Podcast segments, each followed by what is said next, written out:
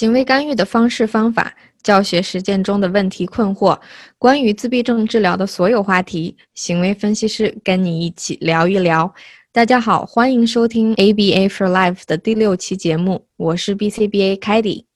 我是 BCBA 思慧。那我们都知道，今年的这个鼠年有一些特殊，呃，这个冠状病毒突然每天都有这么多不断增加的确诊病例啊。那凯蒂跟我在这儿每天都在看新闻，也非常关注，我们也非常的担心这个现状。我们希望大家一定要好好的保护自己。嗯。是的，希望大家就是没有必要的时候，嗯，不要出门。那咱们这个假期延长了，在家里的时候呢，说实话，机会也挺难得的，因为全家大家有大量的时间在一起。那趁着这个突然增加的假期，那我们也可以继续进行我们家庭的训练。是的。那凯迪，我们今天已经是节目的第六期了，这期节目我们要说点什么呢？我觉得二零二零年嘛，我们要继续给大家提供一些干货，或者是更干的干货。好，可以，我喜欢。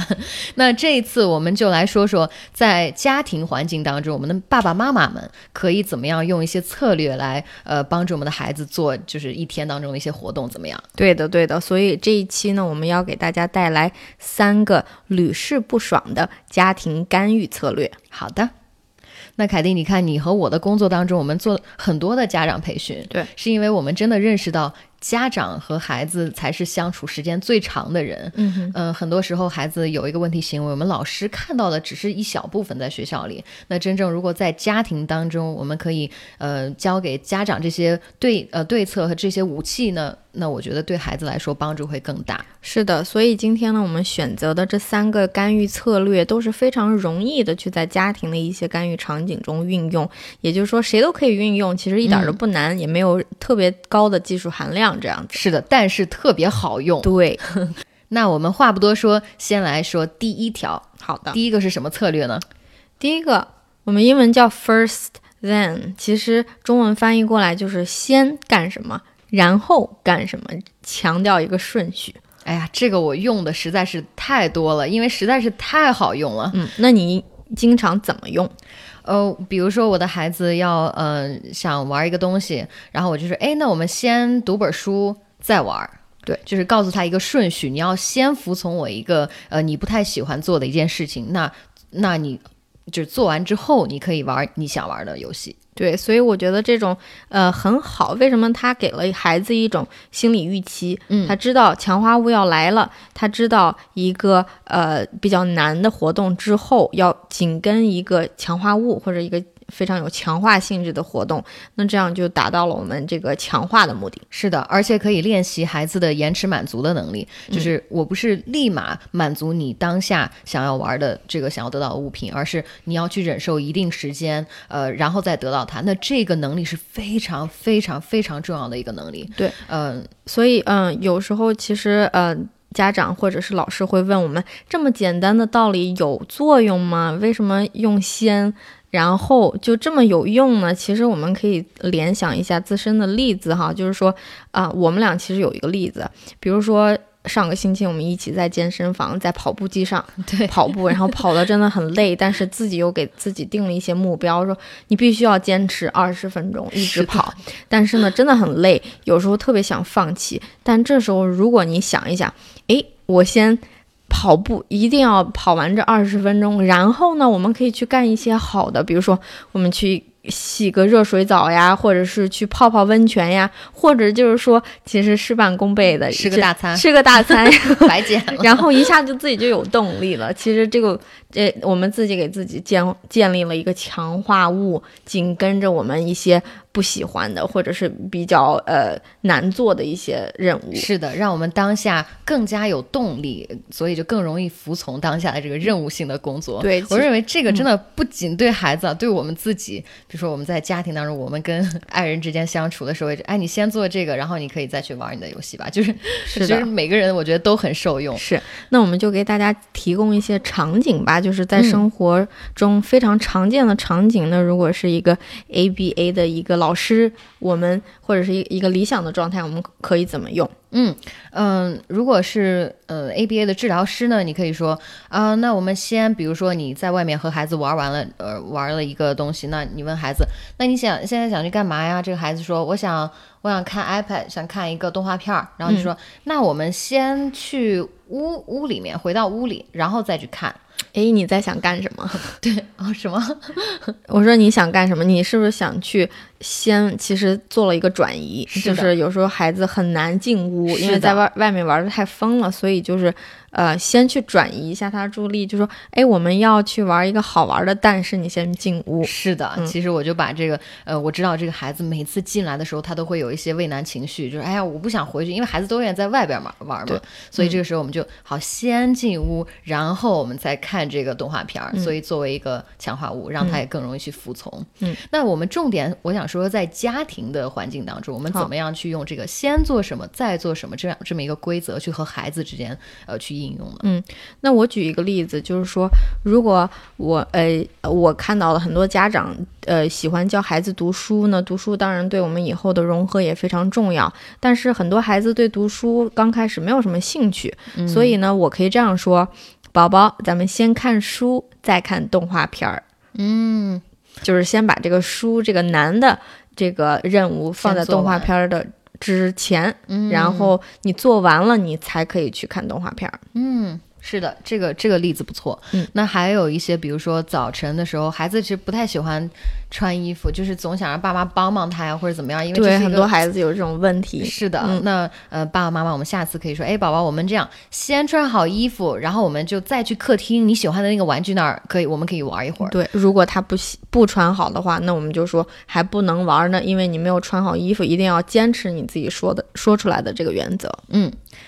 再比如说呢，我见过的很多小朋友有这个挑食的这个问题，是的，那特别是在我们自闭症谱系上的这个孩子，这种问题可能更常见。嗯呃，有很多孩子有特殊的偏好，比如说有些孩子。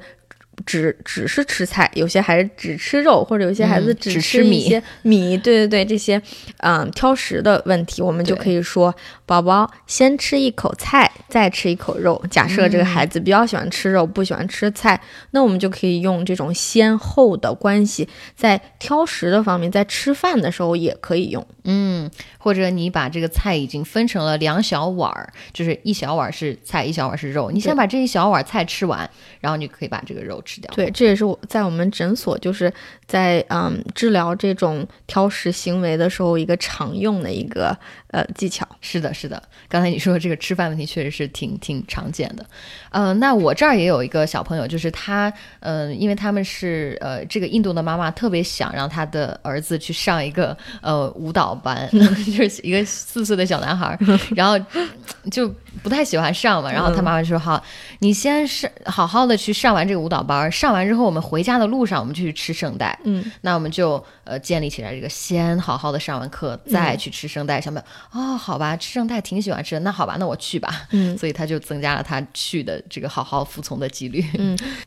那不仅如此，我还有另外的一个孩子呢，就是你可以。还可以增加他跟别的小朋友玩的机会，比如说，嗯、我这个孩子有的时候就是他特别喜欢独处，他宁愿自己一个人玩，他也不跟别的小朋友一块玩。嗯、那作为妈妈，你可以跟他说，哎，嗯宝宝，你先你先跟小朋友下面在小区里玩会儿，然后再回家玩玩你喜欢的游戏机，所以这样就可以促进他多和孩子别的孩子接触的机会、玩的机会。所以我们能看出来，这个先做什么，再做什么，应用其实挺广泛的，从这个自理能力到社交到什么，到教学任务是的，对，还有每天必做的一些日常的活动。是的但是小朋友有时候不太喜欢这些活动，我们都可以嗯用这种先和在的这种嗯能力。对对，包括在呃上个训课的时候，我们也会说，好，那我们先做做一下这个配对，然后我们再去玩儿。就是很多时候我们把教学任务就这样穿插进去了。对，但是在这里给大家一个提醒哈，就是说我们嗯、父母或者老师每一句话要值千金，就是嗯你说了先和在，千万不要反悔，就是千万嗯不要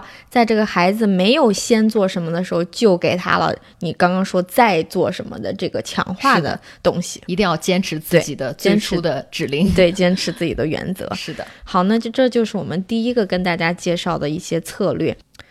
那下面紧接着我们就进入到第二个今天给大家带来的小策略。嗯第二个策略肯定也是大家很常见的，但是我们在这里还是要提，那就是视觉提示。嗯，其实视觉提示这个东西在 ABA 运用真的非常广泛，是的，因为几乎每个人哈，我们视觉学习的能力都非常强。是的，所以，同样在谱系上的学生也是，呃，没有例外。是的，所以呢，我们一般会怎么样去用这个视觉提示？首先，我们要说，呃，怎么样用之前，我们要给大家简单的介绍一下什么是视觉提示。嗯，视觉提示我们有时候用一个图片，嗯告诉学生即将要发生什么。是的，有时候这个图片可以被文字替代。如果当当然是当这个学生有有阅读足够的理解能力对对，所以呢，我们一般都是告诉这个学生之后会发生什么，对，让他们对未来有一种预测性，嗯。知道即将发生什么，就不会这么呃呃不知所措，或者是是呃不太理解呃该发生什么了。是的，就像你刚才说的，用一个图片告诉他，哎，你看我们现在要去这个地方，去家里或者去操场，让孩子看到，哦，他可能不理解你说的是什么意思，但他看到之后，对他有是有一种非常好的吸收。对的，对的。所以给大家举一个例子，就是说，嗯，在家里的时候，每天我们其实在家里有很多独立任务的。这个任务呢，这些任务呢，从早上一睁眼其实就开始了。嗯，比如说有些嗯家长很头疼，每天早上都要帮孩子穿衣服呀、穿叠被子呀、叫他起床，这些步骤，嗯、一个一个都非常的嗯，怎么说呢这？样一遍一遍的叫，对，一遍一遍的叫，或者啥一遍一遍的催，是的快穿衣服，快起床，快叠被子，快刷牙洗脸，等等等等。对，所以这些我们都可以用一些视觉提示的方式去让这个孩子自己去提醒自己干什么。嗯提高他的独立性。，对，当然不可能是就是只用视觉提示，我们肯定后面还要用一些呃强化呀，就说你干了这些，我你就可以。嗯，得到什么什么东西？但是呢，我们今天跟大家先讲的就是这个视觉提示，用图片的方式或者是文字的方式告诉这个孩子，你应该做什么样的常规的活动。嗯，比如说，呃，按照刚才你说的这个例子，我们可以把他每天从起床之后的这个该干什么东西都给他打印出来一张图片，用一个图片的顺序给他一溜儿摆好了，在在在他的这个卧室的门上。对比如第一个图片是叠被子，第二个图片是刷牙，第三个图片是吃早餐，第四个图片是准备好你的书包出门。对，那当你做完一个时候，可能我们过来可以，你可以把它这个图片摘掉，放到一个做完了的这个小袋子对，里。打所以一个勾，给点嗯强化。打一个勾，对对对对，对，呃，其实视觉提示不仅仅可以用在这种大的，就是早上这一个小时要干什么，还可以用在一些小的能力上。小的能力，比如说刷牙。其实刷牙对我们来说很简单，但是对小朋友来说，其实刷牙不是一件很简单的事情，因为步骤很多。是的，先挤牙膏，然后再把牙刷放在这个水水的，把水龙头打开，等等等等这些步骤，有时候孩子太小真的记不住哈，或者是需要一些辅助。嗯，那我们为了提高他的独立的能力，我们用一些视觉提示的方式，嗯就是在镜子上给他贴一个步骤。步骤，第一步干什么？第二步干什么？第三步干什么？嗯，就把它做成一个我们说 T A 一个任务任务分析的样子，但是加了一些视觉提示，这这些呃也会帮助他这个嗯、得到这种能力。是的，你说的这个呃任务分析，整个这个流程的这个视觉的提示，我用的特别多，像刷牙，还有洗手，像穿鞋，还有、嗯等等，我觉得嗯真的用处很大的。对其实，嗯，对。然后不仅仅是这种小的任务啊，我们在整个规划大的时间的流逝的时候呢，我们家长也可以运用这个视觉的提示的方式。比如说，我有一个非常好的例子，我有呃几个个案，他们的妈妈们都准备了呃一个月的呃月历表，贴在家里的嗯很明显的地方，也可以贴在冰箱上，也可以贴在门上。这个月历表呢，就是一个月的日期，然后呢，妈妈会，比如说我其中有个孩子，他的妈妈。会在每个月的一号翻开这个新的日历之后，马上就会写上哦，你今天有个训课，我会把你所有个训课的这个日期标出来，用黄色黄颜色的笔，然后说今天我们去超市，比如说呃星每个星期三我就用另外一个颜色的笔，然后这个周日有一个特殊的呃有一个特殊的活动，就是我们全家要去奶奶家过生日，呃是谁的生日怎么样？他就是把全家的一个活动整体有个规划，呃记录下来。那孩子在每天时间流逝过去的时候，他打个打个打个岔，这个这天过去了，然后他就会看哦，原来这个明天我就能去超市了，或者这个这个周末我们就去哪一家过生日了。嗯他对每一个活动都有个预期。对对，不仅是好的活动，可能也坏的活动，不喜欢的活动，比如说呃我要看医生了，这也让他提前做好一些心理准备，说什么这个月的什么时候我要去看医生。你说的非常对，对是的，好，第三个例子或者第四个例子，应该是我们给大家要举例的，就是我们刚刚说的先怎么样，后怎么样。其实这个一个小小策略也可以把它做成视觉提示。嗯，是的，是的。比如说刚才我们说先后，我们只是跟孩子去口头的说嘛。对，如果说孩子理解能力可能没有那么好的话，我们就可以选择用两个图片去代表我们先做什么，再做什么。对，嗯。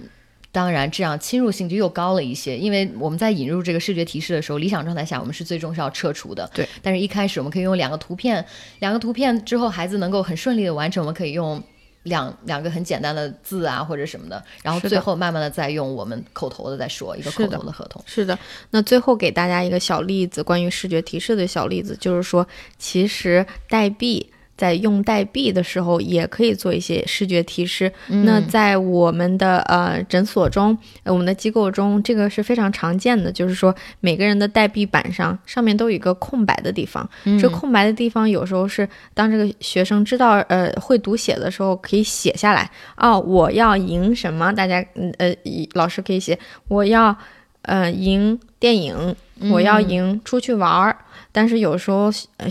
如果小朋友不会读写的时候，我们可以放一个图片，嗯放一个看电影的图片，或者出去玩的图片，放一个玩具车的图片，这样孩子就知道在赢代币的时候就可以看到，哦，我在赢什么什么，他就可以一直保持他的这个动力动机操作。嗯，太对了。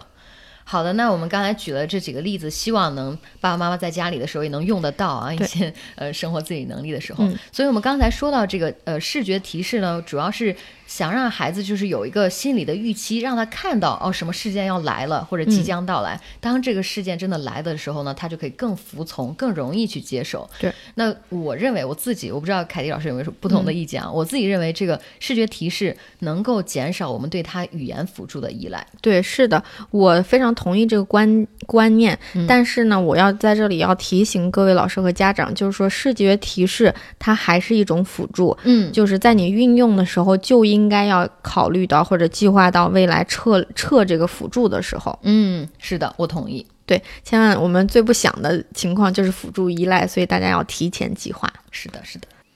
好，那刚刚我们已经介绍了两种了，那现在我们要说今天介绍的最后一种我们非常好用的这个呃家庭干预或者学校教学的策略，那就是提供选择。是的，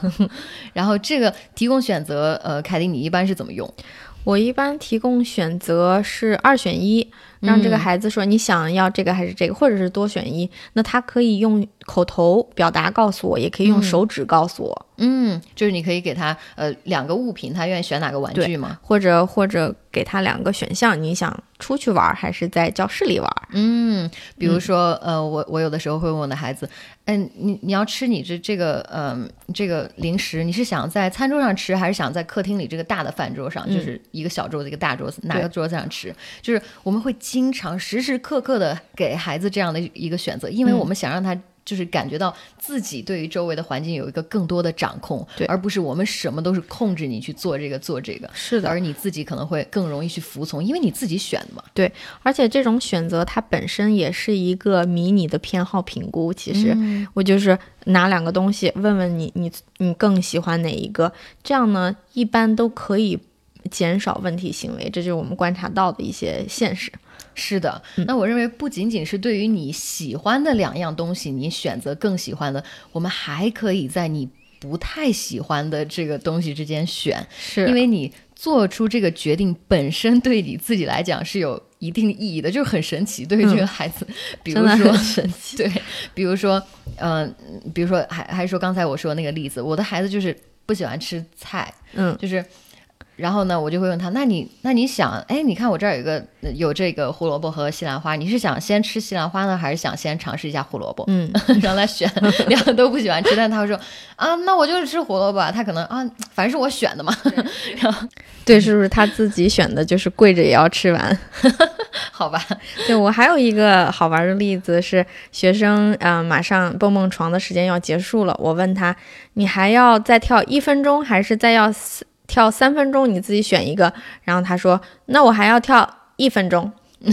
对，就是他难道不想跳三分钟吗？他他想，但是他没有这个时间。呃，概念，概念 然后他很欣然的就选了一个选项，之后还要跳一分钟这样。你说的这个我真的用的很多很多，就是就是你怎么样，你也要从蹦床上下来，我就是要让你控制你，然后我就给你一个选项，你是要一分钟还是两分钟，是的或者是怎么样，就是的怎么着也要选一个，他觉得哎有的选我就开心。对，而且这个在回答问题的本身就是就是一个呃，我们说 compliance，、嗯，对，一个服从性的对一个服从，性，对，是的，所以你要我就必须要呃从老师给的选项中选一个，是的，别的也玩不了。是的，嗯。那跟你刚刚这个例子有异曲同工之妙的另外另外一个例子就是，比如说孩子如果不想不想去上学，嗯那我们爸爸妈妈可以问，哎，那你今天